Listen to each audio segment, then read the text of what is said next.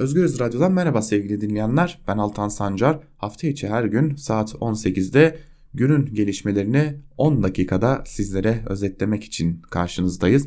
Sizler işinizden çıkıp evinize dönerken, toplu taşımada, araç kullanırken ya da yürürken günün gelişmelerini takip etmek için Özgürüz Radyo uygulamasını indirip play tuşuna basın. Gerisini Özgürüz Radyo halleder diyelim ve Özgürüz Radyo'da günün özetine geçelim. Malum bugün salı günüydü.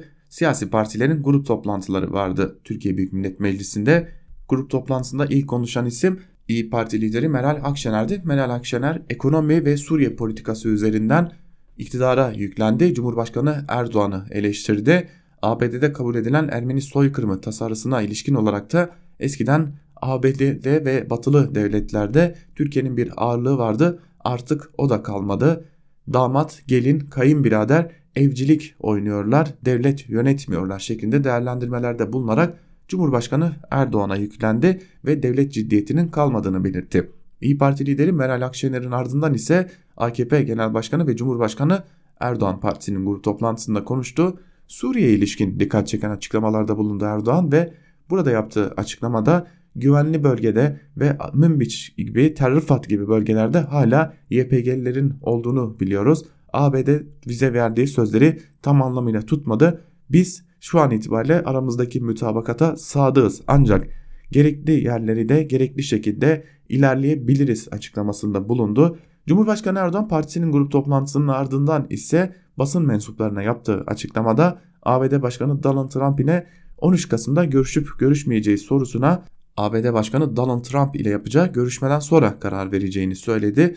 Aynı zamanda Kemal Öztürk'ün YouTube kanalında konuşan ve kanun hükmünde kararnameleri bir facia olarak niteleyen Cumhurbaşkanlığı Yüksek İstişare Konseyi üyesi aynı zamanda AKP'nin ağır toplarından biri olan ve eski Türkiye Büyük Millet Meclisi Başkanı Bülent Arınç'ın sözleri soruldu Cumhurbaşkanı Erdoğan'a ve Cumhurbaşkanı Erdoğan bu açıklamalara ilişkin esefle karşıladım. Bugün Yüksek İstişare Konseyi toplantımız olacak. Bu konuyu orada da konuşacağız. Ancak bir hukukçu olarak facia kelimesini kullanmasını doğru bulmadım açıklamalarında bulundu.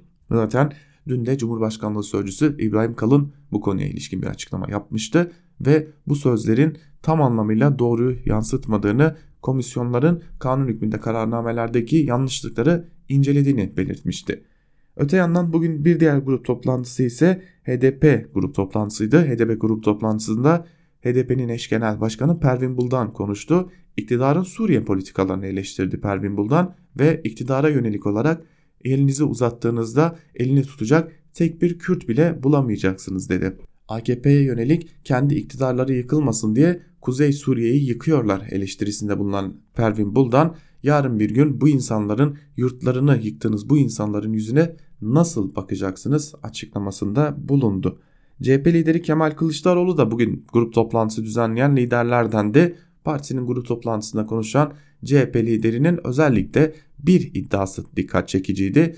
Çok kısa bir bilgi verdi o iddia ile ilgili. Başımıza yeni bir şey geldi. Şimdi bir bakanın adının karıştığı uluslararası yasa dışı ahlak dışı uygulamalara katıldığı yönünde haberler geliyor dedi ki ben Kemal Kılıçdaroğlu partisinin grup toplantısında ancak bu konuya dair daha fazla ayrıntı vermedi. Öyle görünüyor ki CHP lideri Kemal Kılıçdaroğlu'nun bu konuya dair ayrıntıları önümüzdeki zaman dilimlerine sakladığı anlaşılıyor. Ve yine CHP lideri Kemal Kılıçdaroğlu partisinin grup toplantısında yaptığı konuşmada Suriye'de iktidarın yaptığı hataları madde madde sıraladı. 7 madde sıraladı CHP lideri Kemal Kılıçdaroğlu ve Suriye'nin uluslararası konumunun iyi okunmadığını, emperyal güçlerin taşeronluğuna soyunulduğunu, teröristlerin Türkiye üzerinden Suriye geçmesine göz yumulduğunu, Musul Başkonsolosluğu'nun basılmasına edilgen tepki verildiğini, Süleyman Şah Türbesi'nin kendi toprağını terör örgütlerine karşı koruyamadığını, IŞİD örgütüyle mücadele edilemediğini ve Türkiye haklıyken haksız duruma düşürüldüğünü söyledi. Bu tüm bu eleştirileri de iktidara yani AKP'ye ve doğrudan Cumhurbaşkanı Erdoğan'a yöneltti. Öte yandan Suriye gündemi grup toplantılarının dışında da e, gün içerisinde konuşulmaya devam edildi. Rusya ile Türk Silahlı Kuvvetleri arasında ikinci devriye turu bugün itibariyle Kuzey Suriye'de atıldı. Dikkat çeken önemli bir diğer gelişme ise özellikle Türk Silahlı Kuvvetlerine bağlı araçların Kobani kentinden geçtiği sırada Kobani halkı tarafından taşlanması oldu. Buna yönelik de videolar sosyal medyada ve haber sitelerinde yer aldı. Öte yandan Rusya'dan Demokratik Suriye güçleriyle Suriye ordusunun birleşmesi ihtimaline dair bir açıklama geldi ve Suriye ordusuna katılımı müzakere edilmesi için desteğe hazırız açıklaması geldi Rusya'dan. Biliyorsunuz geçtiğimiz günlerde de bu konu görüşülmüştü. Ancak şu ana kadar bu konuyla ilgili herhangi bir e, net bir somut bir adım atılmamış durumda. Yalnızca görüşmeler ve karşılıklı açıklamalar devam ediyor. Bugün grup toplantısı düzenlemeyen MHP lideri Devlet Bahçeli de bir açıklama yaptı. Ahmet Altan ve Nazlı Ilıcan tahliyelerini değerlendirdi ve bu tahliyelerin e, FETÖ ile mücadelede tırnak içerisinde FETÖ ile mücadelede olumsuz etki yaratacağını söyledi. O açıklamadan bir kısmında ise şunlar kaydedildi. kaydedildi. FETÖ uzun yıllar boyunca sinsi ve sistematik bir şekilde devlet hayatının, toplum hayatının hücrelerine kadar nüfuz etmiştir. Türk ve İslam düşmanlığının hem maşası hem de ihanet markası haline gelmiştir. İstanbul 26. Ağır Ceza Mahkemesi'nde görülen FETÖ-PDY silahlı terör örgütünün medya yapılanmasına ilişkin dava süreci dün itibariyle tartışmaların odağı haline gelmiştir. FETÖ ile bağ ve bağlantıları belli ve bilinmekte olan 15 Temmuz öncesi söz, yazı ve fiilleriyle FETÖ'nün değirmenine su taşıyan malum şahısların bazıları beraat etmiş, bazıları da adli kontrol şartıyla tahliye edilmişlerdir. Milliyetçi Hareket Partisi yargı kararına pek tabi saygı duymaktadır. Ancak yargı kararlarının millet vicdanıyla çelişmemesini de mecburi addetmektedir. FETÖ ile mücadelenin sulandırılmasının yanı sıra KHK faciadır değerlendirmesiyle birlikte mağdur edebiyatına bel bağlanması 15 Temmuz şehitlerine ve gazilerine büyük bir haksızlık ve hadsizliktir dedi. İsim vermeden Ahmet Altan ve Nazlı Ilıcan tahliyelerini eleştiren Bahçeli yine isim vermeden Bülent Arınç'ın KHK'lar faciadır açıklamalarını da hadsiz olarak değerlendirdi yaptığı bu basın açıklamasında. Günün bir diğer dikkat çeken haberi ise Cumhurbaşkanı destek oranının, Cumhurbaşkanı Erdoğan'ın destek oranının %3.7 artışı oldu. Metropol Araştırma Şirketi'nin yaptığı bir araştırmaya göre Cumhurbaşkanı Recep Tayyip Erdoğan'a olan destek Barış Pınar Harekatı'ndan sonra %3.7 artarak %48'e yükseldi. Araştırma 2018 yılının Haziran ayında yapılan Cumhurbaşkanlığı seçimlerinden bu yana Erdoğan'a olan desteğin en yüksek seviyeye çıktığını ortaya koyuyor. Erdoğan'ı onaylamayanların ise %33.7'ye kadar gerileyerek 2016 yılındaki darbe girişiminden bu yana en düşük seviyeyi gördüğü belirtiliyor. Ankete katılanların %18'i cevap vermeyi ya da fikri olmadığını da beyan etmiş görünüyor. Tabi bu da aslında Türkiye'deki korku iklimini ortaya seren bir rakam olarak karşımızda duruyor. Gündemin bir diğer önemli konu başlığı ise İçişleri Bakanı Süleyman Soylu'nun İstanbul Büyükşehir Belediyesi Başkanı Ekrem İmamoğlu'na hakaret ettiği o sözlerdi.